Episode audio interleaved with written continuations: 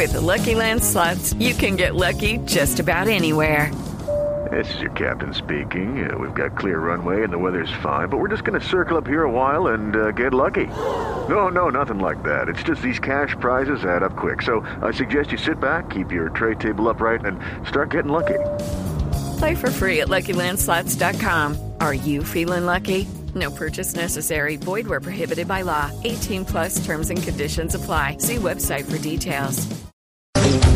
Oigan, por estos días, eh, bueno, por estos días de hace un tiempo, la verdad la educación en Colombia ha cambiado en el sentido de formar a los niños y, e inclusive cuando llegan a las universidades, enfocarlos en ser emprendedores, Sí, ¿cierto? cierto. En que hagan sus propios proyectos, en que ya no sean como nos tocó a nosotros, consígase, o- es que estudie mucho para que se consiga un buen trabajo, no. Buen puesto. Buen puesto, exactamente. No, ahora eh, a las eh, personas les enseñan a administrar, a- les enseñan a mirar jurídicamente cómo es que deben adelantar una sociedad o si lo quieren hacer solos, cómo sacan su empresa adelante. Bueno, esa es una cosa muy interesante. A nosotros nos tocó ya más grandes, mi querido Manga. Pero bueno, digamos que en términos generales, ¿cómo se hace entonces para montar una empresa en familia? Que es súper importante que si no se lleva bien, esos son líos, ¿no? Uy, que el tío, que el primo, que el hermano, que salió debiéndole este al otro, que es una cosa, sí, es una cosa compleja. Oigan, se me perdió mi hoja de, ya, aquí está, de nuestro invitado. Bueno, muy bien. Lo que les quiero decir es que vamos a hablar de algo que se llama el International Family Business Program, un programa de, internacional de negocios para las familias. Ahí están involucradas varias organizaciones. Vamos a mencionarlas porque vale la pena. El Instituto de Empresas IE, el Colegio de Estudios Superiores de Administración CESA, ¿cierto? Y la Universidad Sergio Alboleda. Y vamos a hablar entonces en este momento con el señor Eduardo Guacaneme, que es director de la Maestría en Comercio Exterior de la Universidad Sergio Arboleda, justamente, para que nos digan cómo, o nos diga, nos cuente, cómo enseñarle a una familia a montar empresa. ¿Ustedes montaron empresa? ¿Han montado empresa? Sí. Sí. Sí. Claro, Mari, pues hotelera y todo, imagínense. Sí. bueno, ahí hemos hecho nuestros pinitos. Señor Guacaneme, muy buenos días. Hola, muy buenos días a todos. Bueno, ¿cómo hacemos para montar? em- ¿Qué es lo primero que hay que tener en cuenta? Parece una pregunta boba, pero no lo es tanto, porque encierra las bases y los principios de montar una empresa exitosa, que es lo que se quiere. Así es, pues bueno, digamos que tiene dos eh, áreas esa decisión. Primero, saber sobre qué se monta. Sí. Eso es lo más importante. Eh, pareciera de nuevo una bobada, pero la pregunta siempre es muy puntual y muy de fondo. ¿Para qué somos buenos? Sí. Es decir, eso hay que reflexionar al respecto porque una cosa es creer que a uno le gusta algo y otro que efectivamente le gusta. Y cuando uno se va a dedicar a la empresa y es emprendedor, 25 horas al día el emprendimiento le va a estar dando vueltas en la cabeza. Entonces, una de las primeras cosas que uno generalmente recomienda es a usted que lo hace feliz, dado que le va a dedicar 25 horas al día a eso. Claro. O sea, cuando a usted le hace feliz irse por la mañana un domingo a hacer un programa de radio, es porque le gusta mucho la radio, Porque si no, no se hubiera levantado tan temprano. Pero Claro. tenga la absoluta seguridad. sí. Se Entonces, nace. ah, cuando ya, usted hace perdón. esa reflexión en el día a día, cuando usted se va a dedicar a algo, a usted que realmente lo apasiona, eso Mm. es una pregunta que es importante contestar. Claro. Y la segunda, si usted tiene ese apasionamiento, pues lo puede transmitir a toda su familia y generalmente a todos nos pasa. O la persona que tiene un taller y lleva a su hijo y entonces este comienza a jugar con los tornillos. Existe la persona que es profesor y comienza a llevar a su hijo a veces en vacaciones al colegio y comienza de pronto a gustarle ser profesor. Y así sucesivamente, hace poco leíamos la entrevista que le hacían precisamente al hijo de don Arturo Calle, Arturo Calle Jr. Sí. Y él narraba cómo iba en los en las vacaciones a los almacenes y comenzó también a vender. Hoy en día pues ya está reemplazando a su padre en la gerencia y presidencia de la compañía. Doctor Guacaneme, eh, ¿y cuáles son las mayores dificultades que entraña formar una empresa familiar? O sea, las relaciones interpersonales, los conflictos. ¿Cuál es el, el, el lío, el reto más grande que tiene crear una empresa familiar? El reto más grande que tiene crear una empresa familiar es que a la hora del almuerzo los domingos no se hable de la empresa. Ay, qué complicado. Eso es muy difícil. Eso es muy difícil Muy porque hay que separar la empresa de la familia. Y eso no todas las personas tienen la claridad para hacerlo. Entonces comienza en el almuerzo, eh, pásame la sal. Claro, yo te la paso, así como me hiciste el favor del cheque el viernes pasado. el payaso, No, además. Eso, no, es que eso, es- eso separarlo es muy complicado. Hay que dejar la casa en la casa y la empresa en la empresa. Esa es la parte más difícil de todas, entender que en la empresa se tienen roles y esos roles que hay que ejercer implica que alguien tiene que liderar y que hay que creerle a ese líder. Y a ese líder hay que respetarlo y hay que seguirlo y hay que serle leal, inclusive contra la convicción propia de que a veces puede estar equivocado pero para eso se le nombra al de líder y ahí es donde viene el tema de los protocolos familiares. ¿Cómo lograr que las personas entiendan que cuando se está en la empresa hay personas que tienen que tomar decisión y las demás las tienen que apoyar independientemente de que sea el hermano, el papá, el tío. El organigrama es distinto el Claro, de la empresa al de la familia. Totalmente. Totalmente distinto. Sí. Eh, Ed- Eduardo, quisiera preguntarle, ¿nacemos con em- como emprendedores y deberíamos entonces, si queremos una empresa familiar, buscar a esos emprendedores de la familia o nos hacemos emprendedores? En mi concepto, el emprendedor nace, pero puede hacerse la administración. O sea, hay personas, hay un, un adagio bien interesante que dice, todos veían un desierto, alguien vio Las Vegas. Mm, Todo el mundo ahí decía, pero aquí qué colocamos, aquí nada, esto es un desierto, aquí no se puede cultivar, no se puede hacer nada. Y alguien dijo, este sitio es perfecto para colocar casinos. Entonces, hay personas que ven lo que otros no ven. Y a mí me parece bastante complicado aprender eso. Pero sin embargo, hoy en día hay tácticas y técnicas que nos enseñan a administrar mucho mejor. De hecho, si vemos la familia como unidad empresarial, no con un objeto social, sino en sí mismo como una empresa, pues tiene también unos roles y cada quien tiene que cumplirlos. Claro. Hay unas personas que trabajan para tener unos ingresos, hay otras personas que los administran, hay otras personas que los desarrollan y todos buscan un mismo fin.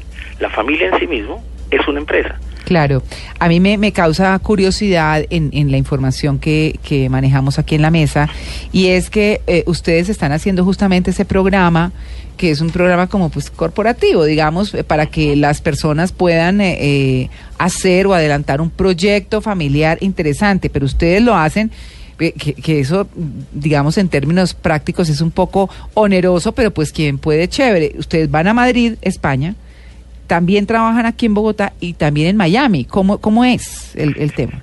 Sí, eh, este programa está en particular destinado a empresas que ya tienen algún principio de consolidación y que vienen a enfrentar un momento crucial. ¿Qué va a pasar con la siguiente generación? Hay un viejo adagio popular que dice abuelo rico, hijo playboy, nieto pobre.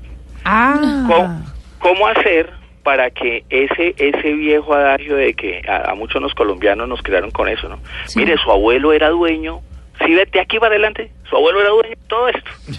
Y uno dice, oiga, abuelo, ¿pero qué pasó? Porque a mí no me llegó. sí, sí. Eh, un poco el tema es cómo lograr que la riqueza que tanto cuesta en una generación pueda perpetuarse para que las otras generaciones también se vean favorecidas de ella. Obviamente cuando el patrimonio se va dividiendo, el abuelo era uno, se divide en cuatro hijos y a su vez esto se divide en 16 primos, Uy, sí, pues el tema va siendo más complicado. claro. Pero si se persiste en una idea de negocio, puede haber campo para todos si se planifica bien. Así, por ejemplo, no todos tienen por qué tener las mismas competencias, ni todos tienen que formar directamente parte de la empresa de la misma manera. Pero lo que se quiere acabar, digamos, a nivel mundial, un poco es la tendencia desde hace ya un par de décadas, es que la persona muera y muera la empresa Claro. porque no se tiene la capacidad suficiente de prever que existe la posibilidad de que esta continúe a través del tiempo si efectivamente el objeto social era muy bueno. Mm. Aquí hay empresas, tenemos empresas muy grandes en Colombia reconocidas, en donde se dice, bueno, ¿cómo hacer el paso de la siguiente? Y ese paso a la siguiente generación implica varias cosas, por ejemplo, protocolos de familia.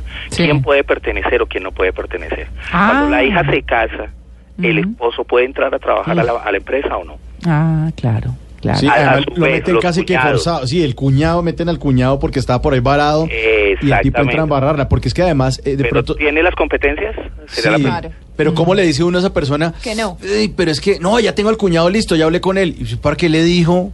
Para que si nosotros no hemos pensado en él, o sea, ni en, ni en una persona de ese perfil.